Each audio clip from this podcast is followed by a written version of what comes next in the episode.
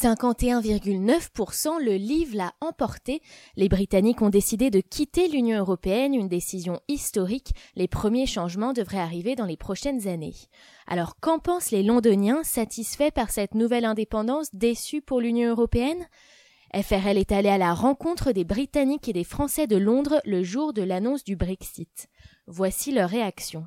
Very disappointing betrayal towards Europe, turning our back when we should have been leading Europe and helping to drive a, one of the biggest economies, protecting human rights. Very disappointed. That's all I have to say. Yes, horrified, horrified. Turnout in London was, as we predicted, very much remain. Yeah, I'm mixed. Surprised. I thought we would remain. Uh, I actually think it's good news. Uh, I believe the UK is uh, quite capable of standing on its own two feet. The EU, tremendous idea originally, absolutely fantastic, but it's gone down the wrong direction.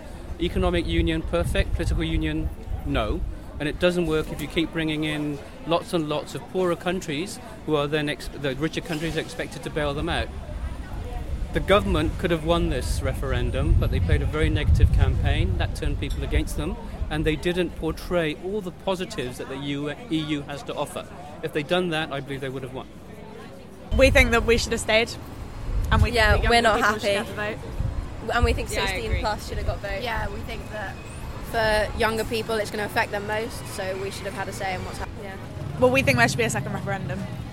It's, it's not fair because they're not going to have to face the consequences. well, or at least not necessarily a second referendum, but a government rethink about what's going on. Great stuff. Best thing that's ever happened. And Cameron's gone as well. I love it. Il s'agissait d'un extrait, vous pouvez retrouver l'intégralité du micro-trottoir sur FrenchRadioLondon.com et en podcast sur SoundCloud.